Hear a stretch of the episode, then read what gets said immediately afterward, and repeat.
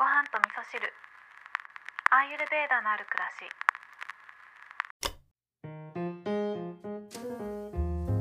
こんにちは。土井京子です、えー今日はですね私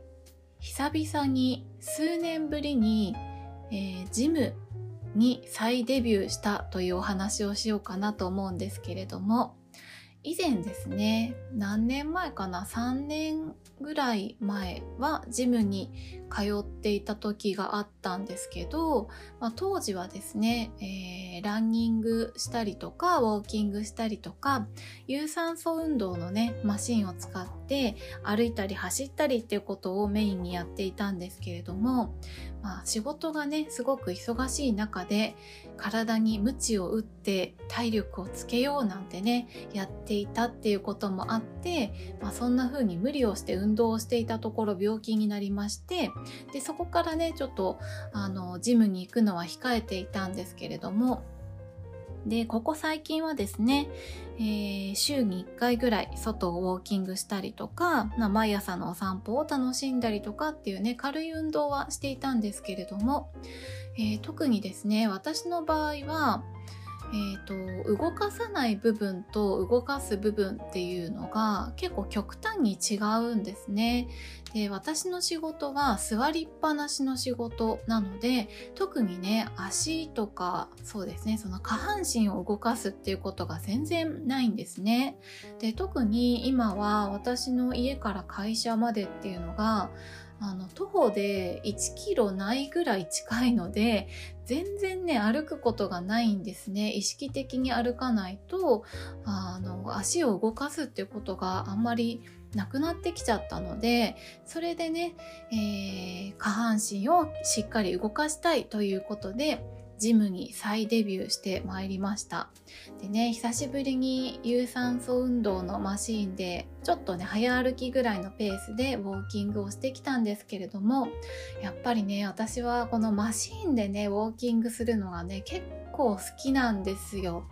で外歩くのも好きなんですけどでもなんかあの私の場合はお気に入りの場所とか落ち着く場所を見つけるとそこからあんまり動きたくないっていうところがあって、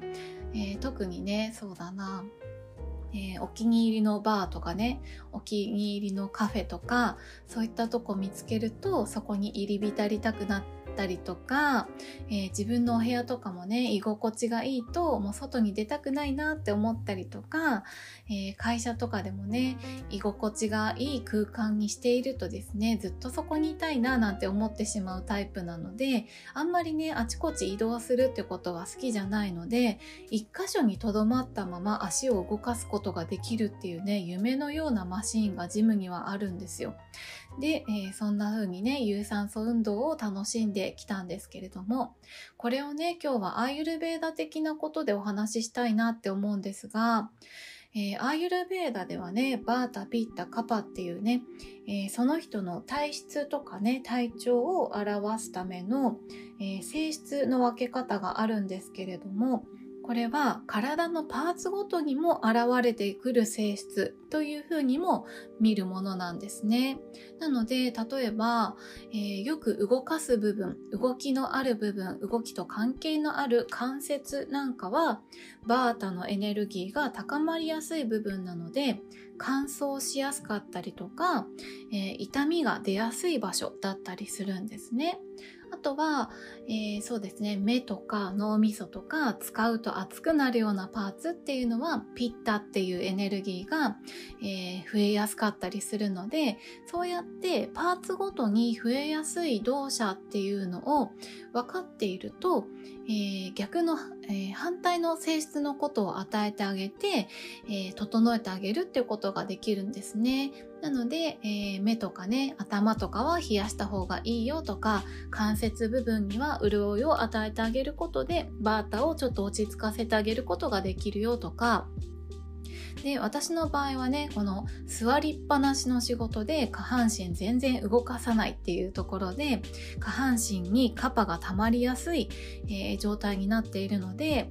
冷えやすかったりとかむくみやすかったりとかするっていうことがあるんですね。なので反対の性質を与えてあげるっていうことでお風呂でよく温めてあげたりとかあとはカパっていうのは、えー、鈍いっていう性質もあるので少しね動きを与えてあげるっていうことが大事なんですね。なので、まあ、単純にね動かしてないとこは動かしてあげようねっていうことになるので、えー、ウォーキングとかねランニングとかをして動かしてあげるっていうことで、えー、このカパを減らすことができるんですね。でこのパーツごとの動作っていうね性質が高まりすぎてしまうとそれが病気につながってってしまいますよっていうことがあるので、